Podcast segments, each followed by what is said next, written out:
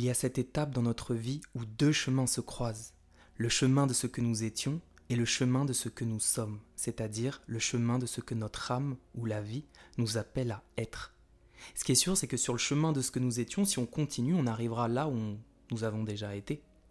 Sauf que si on prend le chemin qui nous appelle à devenir ce que nous sommes, là on va être amené à se réaliser. En tout cas, c'est le champ des possibles. C'est là où rien n'existe et tout existe à la fois. C'est là où on peut exprimer tout ce que notre essence nous a toujours demandé d'exprimer mais que nous avons toujours réprimé. Et finalement, dans cette étape où ces deux chemins de nos vies se croisent, c'est ce que l'on appelle l'étape cruciale de notre vie, et cruciale venant du mot croix. Et puisqu'il y aura une résistance intérieure entre ce que nous étions, notre ancien monde, et ce que notre âme nous crie de devenir, alors cela va créer une tension, cette tension qui va générer une pression, cette pression qui va générer une douleur et cette douleur qui va nous plonger dans une véritable crise existentielle. Et finalement, la réaction logique, physique et émotionnelle à cette pression va être ce que l'on appelle une dépression. Ce que certains appellent aussi des moments de vide. On n'est pas forcément obligé d'appeler ça dépression par exemple. Moi, dans les pires moments de mon histoire, notamment quand j'ai eu mon accident et que je pouvais plus bouger, que j'ai eu 8 mois de réhabilitation, je n'appelais pas ça dépression et pourtant, j'étais au fond du trou. Je n'en pouvais plus, je me sentais seul, incompris, j'avais honte, je me sentais coupable, j'avais l'impression d'être au bout de ma vie. Mais j'appelais plus ça un moment de vide, un moment où il y a une perte de sens totale. Certains disent que c'est, ce sont des moments où ils n'ont plus envie de rien, où il n'y a plus d'inspiration, plus de force, plus de motivation. D'autres appellent ça burn-out. Et il y a aussi les anciens mystiques, comme Jean de la Croix, qui appelaient ça la nuit de l'âme ou la nuit de la foi, c'est-à-dire la nuit où Dieu se cache et où la foi vacille. Et finalement, toutes ces étapes-là, j'ai vraiment cette sensation qu'on passe tous. Tout être humain passe par ce genre d'étapes. Et d'ailleurs, il y a une, donnée dans le journal Le Monde qui m'a assez impressionné qui disait que une personne sur cinq âgée de 18 à 25 ans souffle d'un trouble dépressif. Et ça, ce ne sont que les cas recensés. Donc, ça paraît beaucoup. Donc, d'un côté, ça m'a impressionné. Et d'un autre côté, ça m'a aussi impressionné sur le fait que c'est rien. Parce que quand je parle autour de moi, j'ai l'impression qu'on est tous passés par ce genre d'étape et que nous passerons tous par ce genre d'étape, même plus d'une fois dans notre vie. Regarde autour de toi, regarde dans ta vie, il y a bien un moment commun à l'existence de l'être humain où il plonge dans les ténèbres de son être, là où il ne comprend plus rien, là où il doute et là où il est complètement assiégé par ses peurs. En tout cas, ce qui est sûr, c'est qu'on peut aussi expliquer ce phénomène de pression, de tension et de dépression d'un point de vue physique. Et ça, on peut l'expliquer grâce au principe d'action-réaction et la loi de Newton qui nous rappelle que lorsqu'un corps A exerce une force sur un corps B, le corps B exercera une force sur le corps A de même grandeur mais dans le sens opposé. Ici, le plus important à comprendre, ce sont les mots à souligner plutôt, c'est même grandeur et sens opposé. En clair, plus la pression sera forte, et plus la réaction à cette pression et donc la dépression sera forte. Et c'est exactement ce qui se passe quand on fait de la plongée par exemple. Encore une fois, pour imager et expliquer la, la dépression, le burn-out, ces moments de vide d'un aspect physique, quand on plonge, ce qui se passe, c'est qu'il y a une pression, parce que l'on plonge sous l'eau, qui va être exercée sur notre oreille, ce qui va comprimer l'air de notre oreille et pour être maintenu en vie, cette oreille va se mettre en dépression. Et c'est comme ça qu'on appelle la réaction de l'oreille. C'est une dépression pour faire face, pour maintenir l'oreille en vie, pour faire face à cette pression.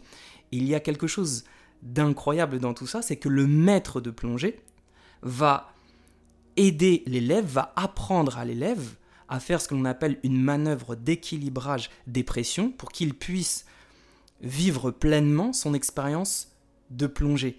Et pourquoi je dis que c'est assez incroyable? Parce que finalement, les lots symbolisent nos émotions. Et donc quand le maître de plongée enseigne à l'élève à équilibrer les pressions pour qu'il puisse vivre pleinement son expérience de plongée, ça pourrait faire penser à nous, êtres humains, qui, pour pouvoir vivre pleinement notre expérience de vie, on aurait à équilibrer nos pressions. Et comment En équilibrant nos perceptions, puisque ce sont nos perceptions qui génèrent nos émotions. Donc si on équilibre nos perceptions, si on équilibre nos pressions, en équilibrant nos perceptions, on va réussir à équilibrer nos émotions et du coup, on en deviendra les maîtres plutôt que d'en être les esclaves. Et si on regarde maintenant d'un point de vue étymologique, d'un point de vue étymologique, dépression vient du latin deprimere, qui veut dire pression vers le bas. Donc encore une fois, c'est cette notion de pression qui nous pousse vers le bas, c'est-à-dire dans les profondeurs de notre être, là on va rencontrer les choses les plus sombres de notre être. Et c'est là où se trouvent nos démons et nos plus grandes peurs. Et dans ces démons, je pense que tu les connais et je les connais aussi, il y a cette notion et cette sensation plutôt horrible de solitude. T'as beau être entouré de gens que t'aimes, dans un super boulot, en train de, de voyager dans le monde entier, combien de fois tu t'es senti seul? Alors qu'à l'inverse, d'ailleurs, ça c'est aussi euh, assez étrange et, même compréhensible quand on se trouve et quand on est uni et aligné avec nous-mêmes. On on peut même être tout seul en haut d'une montagne, on va se sentir entouré, on ne se sentira jamais seul. Donc dans ces démons, il y a cette sensation de solitude, parfois d'abandon, d'humiliation, de honte. Ah, celle-là, la honte, la honte d'être soi-même, la honte pour avoir fait des choses qui résonnaient à l'intérieur de nous à un moment T, mais qui finalement allaient en contradiction avec tout ce que l'extérieur a tenté de nous. Du coup, cette honte qui génère très souvent une culpabilité, culpabilité venant de culpa, culpa qui veut dire faute. Donc euh, très souvent on a l'impression d'avoir fait une faute, d'avoir fait quelque chose de faux, alors que pourtant peut-être qu'on a été vrai avec nous-mêmes. Peut-être que la plus grande des culpabilités, ce serait d'être faux avec nous-mêmes. Mais puisqu'on a, on a cette habitude de se comparer avec l'extérieur, on va se sentir coupable de blesser ces choses extérieures, ces personnes extérieures, ces codes extérieurs pour avoir été ce que nous voulions être à un moment donné. Et c'est pour ça qu'on va d'ailleurs se réprimer, et c'est cette pression qui va nous plonger encore plus dans les abysses de notre être. Et dans ces abysses, on peut rencontrer aussi la tristesse, la rancœur, la colère, la mélancolie, le regret et même parfois, comme c'était mon cas par rapport à mon père et par rapport à toutes les promesses que je lui avais faites, un certain déshonneur. Mais le plus important dans tout ça, c'est de comprendre, comme tu me l'as entendu le dire depuis le début de, de cet audio, de ce Powercast, c'est l'idée que ce sont des étapes. Ces moments-là sont des étapes dépressives. Ce sont des étapes douloureuse. Et par définition, puisque ce sont des étapes, elles ne nous définissent pas en tant qu'être. Et donc, la première clé à savoir et à intégrer à l'intérieur de soi, c'est de prendre conscience que nous ne sommes pas des êtres dépressifs.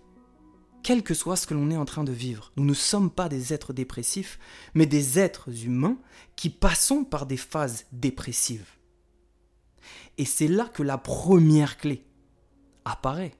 La première clé que je souhaite te livrer, c'est la clé fondamentale de ce Powercast, c'est de te rappeler que qu'est-ce qui va te permettre de passer cette étape, de transcender, transcender qui veut dire s'élever au-dessus de, qu'est-ce qui va te permettre de transcender cette étape dépressive ou de burn-out ou de profond mal-être, ça va être l'attitude que tu vas choisir.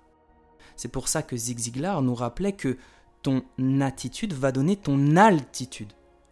Si tu gardes cette attitude de foi, de volonté et d'amour, alors tu auras l'altitude pour transcender n'importe quelle étape de ton existence. Ce qui me fait penser à l'une des plus belles phrases que j'ai pu entendre de ma vie, qui est la phrase de Viktor Frankl, qui a vécu les camps nazis et qui a perdu toutes les personnes qu'il aimait, qui disait que la dernière des libertés humaines est la capacité à choisir l'attitude que l'on adopte face à n'importe quelle circonstance. Je répète, l'attitude que l'on adopte face à n'importe quelle circonstance. Et donc c'est cette attitude qui te rendra libre. Mais pour reprendre le pouvoir et la maîtrise sur ces étapes-là, c'est important de comprendre d'où viennent ces pressions qui sont à la base de nos dépressions. Parce qu'avoir conscience avoir la conscience de notre mal, de la source de notre mal, c'est déjà commencer à guérir ce mal. Et donc la première source, la première source de notre dépression vient de ce que j'ai appelé l'écart de réalité, c'est-à-dire l'écart qu'il y a entre ce à quoi on aspire, la vie qu'on aimerait vivre par-dessus tout, et notre réalité. Et finalement, cet écart de réalité, c'est ce que l'on pourrait appeler une illusion. Et c'est là le premier but de la dépression et de nos crises. C'est de nous permettre de percer cette illusion. Parce que tant qu'on vit dans une illusion, on n'a pas le pouvoir sur une illusion. Personne n'a le pouvoir sur un mirage. Par contre, si tu te mets dans cette crise, à trouver dans les profondeurs de ton être, dans ton ombre, ta plus grande lumière, c'est-à-dire les réponses qui se trouvent à l'intérieur de toi pour te mettre à aligner tes pensées, tes mots et tes actions avec cette plus haute vision de ta réalisation. Là, tu te mets à réduire cet écart. Là, tu te mets à devenir cohérent et même mieux congruent. Et là, du coup, tu reprends ton pouvoir. La deuxième source de cette, de cette pression et donc de cette dépression, c'est le rapport que l'on a avec l'extérieur. Et là, il y a une phrase magistrale de Franz Kafka que j'adore cette phrase lorsqu'il dit J'avais honte de moi-même jusqu'au jour où j'ai pris conscience que la vie était un bal masqué, et durant ce bal, je venais, j'y assistais avec mon véritable visage.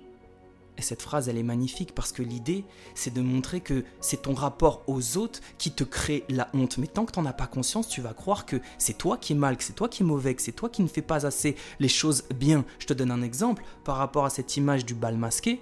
C'est que si tu arrives, imagine, il y a un bal masqué à la fin de un bal masqué de fin d'année dans ton entreprise et que ton patron te dit hey, t'as intérêt à, avoir le plus beau déguisement, hein, je compte sur toi, et que t'arrives lors de ce bal masqué et tout le monde est super bien déguisé, tes patrons sont déguisés, tes collègues sont déguisés, et toi t'arrives avec ton vrai visage et t'es pas déguisé. Tu vas te sentir comment? Tu la vois la pression là? Tu la sens la pression? Alors que, pourtant, à l'inverse, imagine un lundi matin là dans le métro, t'arrives et complètement déguisé. Qu'est-ce que tu vas ressentir? Une énorme pression. Donc finalement, les pressions, la pression que l'on subit n'est pas liée à ce que nous sommes véritablement intrinsèquement, mais plutôt le rapport et la perception que l'on va avoir par rapport à l'extérieur. La perception que l'on a de l'extérieur et notre capacité à gérer cette perception et cette tension que l'on va ressentir par rapport à l'extérieur. Et finalement, à chaque fois, ça, ça nous montre qu'à chaque fois qu'on va avoir la sensation, et je dis bien la sensation, la perception, qu'une source extérieure, qu'un ordre extérieur va venir imposer son ordre sur, son, sur notre ordre intérieur, sur notre vérité à nous, c'est là où on va sentir cette pression. Parce que c'est là où on va sentir que cette chose extérieure, quand elle vient euh, bousculer notre intérieur, on va sentir que ce n'est pas forcément vrai pour nous. Et on va se sentir un peu obligé pour, euh, pour on va dire, euh, être connecté à ce code, pour ne pas décevoir ce code, pour ne pas décevoir ce patron, pour ne pas décevoir notre maman, notre papa, notre culture, notre éducation, nos promesses, notre monde, notre pays, notre religion, notre univers, pour ne pas décevoir ce code extérieur, basé sur un ensemble de, de croyances que nous nous sommes euh, créées et qui nous ont été aussi transmises, eh bien on va se mentir à nous-mêmes, on va préférer masquer notre intérieur. Sauf que lorsqu'on masque notre intérieur pour faire plaisir à l'extérieur, c'est là où on subit cette pression, qui si on subit cette pression de manière répétée dans le temps, concrètement si on se ment de manière répétée dans le temps, au bout d'un moment ça sortira, ce sera plus fort que, que nous, il y aura une réaction psychique, physique et émotionnelle qui va nous plonger dans ce burn-out, dans ce vide, dans ce vide de sens et dans cette dépression alors qu'au final, nous ne sommes pas que ce parent, nous ne sommes pas que cet enfant, nous ne sommes pas que ce collègue, nous ne sommes pas que cet entrepreneur, nous ne sommes pas qu'une seule chose, nous sommes un ensemble de choses. Mais à chaque fois qu'on se met à se définir par une image, par un personnage, par un cadre, un code, alors on est en train de limiter notre intérieur. Or, notre intérieur, c'est ce qu'il y a d'illimité puisqu'il est connecté à notre source. Et notre source est unique et c'est ce qui nous connecte à l'univers et au divin. Et finalement, je t'ai dit qu'il y avait trois sources, en tout cas je veux t'exposer trois sources de notre dépression et de notre mal-être et de cette pression. Là, je t'en ai exposé deux, mais ces deux-là, c'est-à-dire l'écart de réalité, plus le rapport que l'on a à l'extérieur, va nous faire venir la troisième source, qui est la source de toute maladie, qui est la révélation de nos peurs. Et c'est nos peurs qui vont se mettre à assiéger notre esprit, notre corps, notre âme et tout notre être, et qui vont nous plonger dans cette, euh, dans cette prison intérieure. Et parmi ces peurs, je pense que tu les connais, je les connais aussi, il y a cette peur d'être abandonné, cette peur d'être rejeté, cette peur d'échouer, cette peur d'être critiqué, cette peur d'être humilié, cette peur de décevoir. Et cette peur, lorsque tu les subis, lorsque tu subis ces peurs pendant beaucoup trop longtemps, t'arrives au bout d'un moment à bout de souffle. Et tu sais très bien de quoi je parle. Souvent d'ailleurs, quand on subit quelque chose, on a l'impression d'être épuisé et on dit des mots, notre inconscient dit des mots comme je suis à bout de souffle. Alors que quand on transcende une peur et quand on se sent bien, on va parler de légèreté. Ah, là je respire. Donc il y a souvent une notion de respirer et de souffle. Et ce n'est pas un hasard quand on subit cette pression physique et psychique que l'on parle d'être à bout de souffle dans ce moment de crise existentielle. Parce que psyché, en grec, veut dire âme, mais veut dire aussi souffle de vie. Donc lorsqu'une peur nous met à bout de souffle, en fait elle nous met au bout de notre vie, au bout de notre âme, comme si on se mettait à perdre notre âme.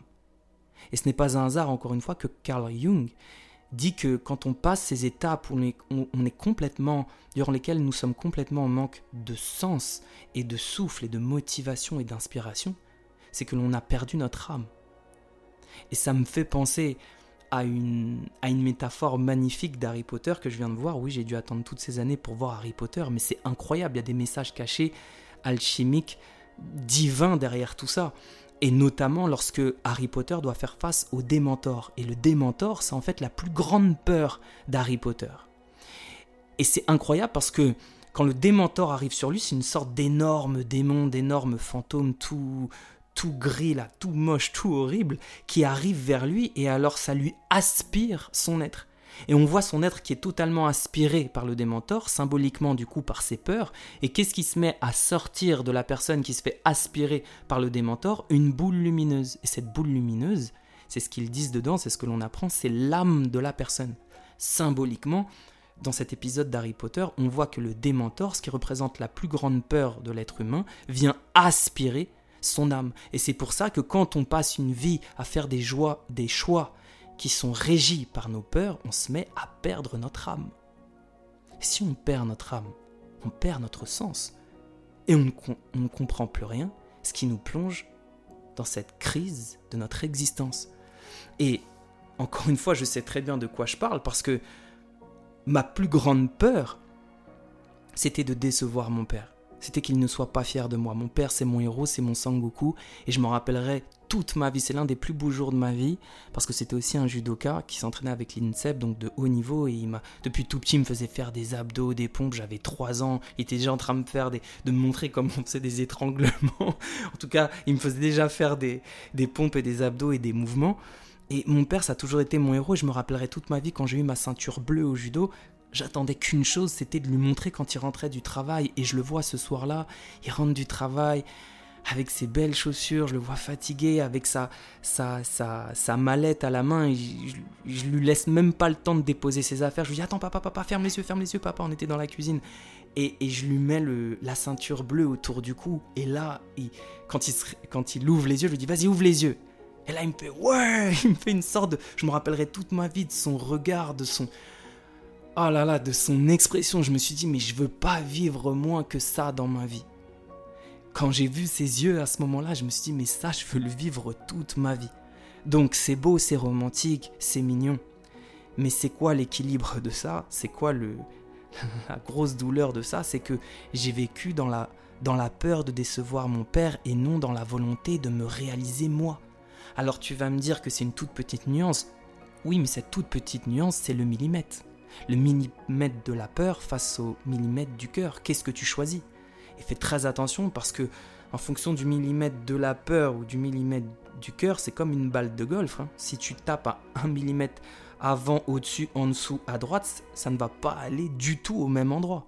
Et je pense que tu sais très bien que toutes les fois où tu as fait des choix de peur, hum, hum, hum, ça ne t'a pas emmené vers un endroit très inspirant. En tout cas, ça nous amène souvent vers des endroits que l'on que l'on regrette, alors que toutes les fois où on fait des, le millimètre du cœur, bien sûr qu'on va peut-être souffrir, bien sûr qu'on va pleurer, bien sûr qu'on va se dire oh là là, mais pourquoi j'ai fait ça? Mais est-ce qu'on va le regretter? Jusqu'à présent, à chaque fois que j'ai posé cette question, les personnes me disent non. Lorsqu'elles ont suivi, lorsque l'on suit, tu le sais très bien, lorsqu'on suit profondément notre vérité profonde, ce qui brûle à l'intérieur de nous et notre cœur, on n'arrive pas à s'en vouloir et à le regretter parce qu'au fond de nous, on sait très bien qu'on a été vrai avec nous-mêmes et que le plus important, on le sait de manière inconsciente, c'est d'honorer notre vérité et que tant que l'on n'honore pas notre vérité, eh bien, il y a ce manque de sens et ce mensonge intérieur qui nous plombe. Et finalement, c'est c'est assez drôle dans tout ça parce que pour faire plaisir à mon père, j'ai voulu faire énormément de métiers, plein de choses, plein de business pendant, pendant, plus, de, pendant plus de 5 ans. Je dormais entre, entre 3 et 5 heures par nuit et finalement, il n'y a rien qui marchait. Le peu d'argent que j'avais fait, je l'ai perdu parce que je l'ai mal investi. Bref, et finalement, j'ai eu un accident à la nuque.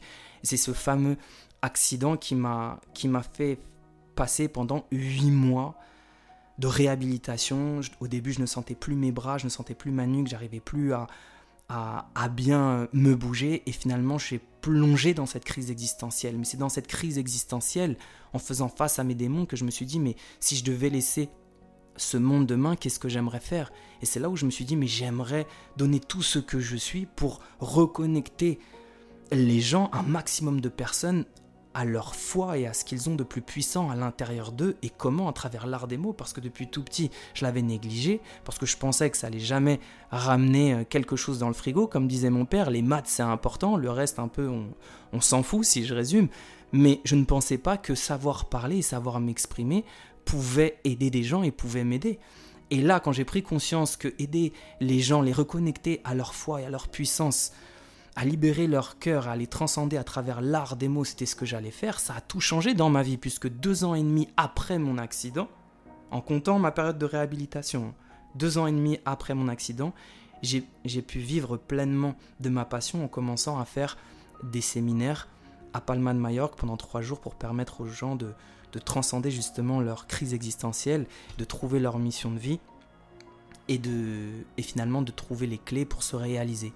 Et ça, ça a tout changé. Je m'en rappellerai toute ma vie parce que euh, quelques mois plus tard, donc j'ai commencé, c'était en janvier, en janvier 2018, c'était mon deuxième séminaire et à partir de là, j'avais déjà des dates bouquées pendant les, six mois qui suivaient parce qu'il y avait eu un gros bouche à oreille du premier séminaire. Et finalement, ça y est, je commençais à être à l'aise, je commençais à sourire, je commençais à me dire, mais en fait, c'est possible c'est possible de faire ce qu'on aime et de porter au monde notre vérité et de se réaliser. Et la plus belle des choses dans tout ça, c'est que je n'attendais plus vraiment la fierté de mon père. Et, quelques mois plus tard, parce que c'était en, juillet du coup 2018, août 2018, pardon, juillet ou août 2018, j'étais en train de débarrasser la table, grand repas de famille, et quand je débarrasse l'assiette de mon père, mon père met sa, sa main sur mon poignet droit et il me dit, tu sais mon fils, j'ai toujours voulu avoir un fils, était le fils que j'ai rêvé d'avoir. Je suis fier de toi. Et là, je me suis dit, mais c'est pas vrai, c'est pas possible. Tout ça pour ça. Donc j'ai passé une vie à me battre pour lui, pour essayer de faire en sorte qu'il qu'il soit fier de moi. Ça n'a pas marché. J'ai failli mourir pour ça, puisque les médecins m'ont dit que ce que j'ai eu, j'ai frôlé la mort et la tétraplégie, j'ai eu des fragments d'os, des fragments d'os cervicales C5 et C6. Donc j'ai frôlé la mort, j'ai failli mourir, et puis je suis mort à l'intérieur de moi, clairement, pendant ces, huit mois de réhabilitation. C'était une traversée du, désert. Mais au final, pour comprendre que c'est en faisant ce que j'aime, en, en, restant aligné avec moi-même et en honorant ma vérité, et en étant constant et discipliné et concentré dans ce que j'aime faire pour une cause qui est plus grande que moi, que c'est à partir de ce moment-là que tout ce que je rêvais d'avoir, eh ben, était déjà là, dont la fierté de mon père. Et là, je me suis dit, c'est incroyable parce que finalement, j'ai compris que la dépression, c'est une mort de ce que nous étions qui nous appelle à devenir ce que nous sommes. En fait, c'est un appel. Et que plus la dépression est forte, plus l'appel est grand. C'est le cri de notre âme. Si ton épreuve est si, est si dure, c'est parce que ton appel est grand. Retiens bien ça, je le répète, si ton épreuve est si dure, c'est parce que ton appel est grand. Et si ton épreuve est encore plus dure que celle d'avant, c'est parce que ça fait beaucoup trop longtemps que tu n'as pas écouté ta vérité, que tu n'as pas écouté ton âme. et que tu t'es trop occupé à gérer les priorités des autres au lieu de gérer tes priorités à toi pour te réaliser. Donc je pense que cette mort, finalement, c'est une renaissance. C'est comme la feuille de l'arbre qui est morte et qui tombe et qui va tomber sur les racines de l'arbre et qui pendant l'hiver va protéger les racines de l'arbre et qui petit à petit va pourrir et en pourrissant, elle va nourrir les racines, elle va nourrir la terre qui va nourrir les racines, qui va permettre à l'arbre d'avoir des nouveaux nutriments pour faire naître son nouveau fruit. Eh bien je pense que c'est à ça que sert les pires étapes de notre existence, à puiser à l'intérieur de nous pour servir le monde de ce que l'on a de meilleur qui sera notre fruit, notre fruit unique, le fruit qui est la pleine expression, la plus, la plus authentique expression de ce que nous sommes. Et c'est ce qui me fait penser à Carl Jung, encore une fois, qui disait La dépression fait partie de ces moments de la vie d'un être humain où une page se tourne. Il dit aussi que ta vision deviendra claire lorsque tu regarderas à l'intérieur de ton propre cœur. Celui qui regarde à l'extérieur rêve. Celui qui regarde à l'intérieur se réveille. Alors que ces mots de ce Powercast te guident vers ton intérieur pour que tu trouves les solutions à l'intérieur de toi, afin que tu puisses enfin tourner cette page de ton passé pour écrire le livre de ton présent et que ce livre soit celui de ta renaissance. On avance. Merci de m'avoir écouté. Arrache tout. Et foi.